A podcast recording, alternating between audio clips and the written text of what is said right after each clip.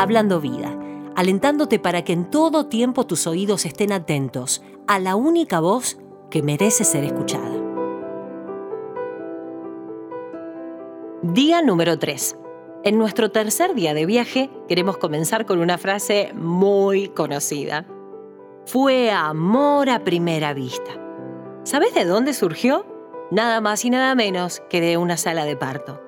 Los médicos aseguran que el bebé genera tanta oxitocina al nacer, igual que su mamá, que nace sabiendo quién es ella solamente con una sola mirada.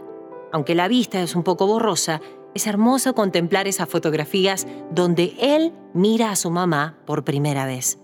Podríamos llamarlo amor a primera vista. Pero, ¿funciona así con las relaciones de pareja? Una cosa es decir, me resultó atractivo desde la primera vez que lo vi y otra muy diferente es, lo amé desde el minuto cero. Según la neurociencia, eso se conoce como deseo a primera vista. Entonces, ¿qué es el amor? Veamos lo que expresa la Biblia. El amor es sufrido, compasivo, paciente, no es engreído, no es rencoroso, tampoco busca su propio beneficio. No se trata tanto de cuánto deseo, sino de cuánto estoy dispuesta a amar.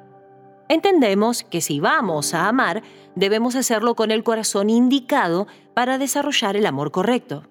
Nada más y nada menos que el amor de Cristo. Es vital que experimentemos su amor antes de ser cualquier cosa que tenga que ver con el noviazgo.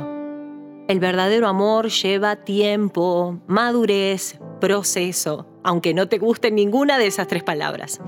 Solo cuando estamos experimentando ese amor por completo del Padre Celestial, quien me hace única e irreversiblemente amada, es que puedo vislumbrar o pensar en compartir con alguien, desde un corazón sano y un amor que ha sido perfeccionado.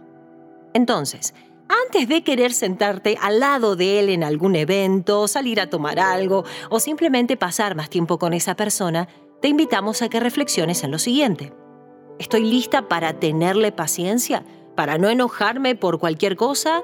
¿Para no ofenderme? Si pasaste tiempo siendo perfeccionada en el amor correcto, seguramente vas a saber qué responder. Te dejamos algunas citas bíblicas para que sigas meditando en el tema de hoy. Primera de Corintios capítulo 13 y Segunda de Timoteo capítulo 2 verso 22. Oramos juntas. Señor, ayúdame a desarrollar el amor perfecto, que es el tuyo, dentro de mí, a desarrollar cada una de las características del amor verdadero. Enséñame a encontrarme en ti por sobre todas las cosas y a no dejarme llevar por los deseos o impulsos de mis emociones, porque en ti confía mi corazón. Hasta la próxima.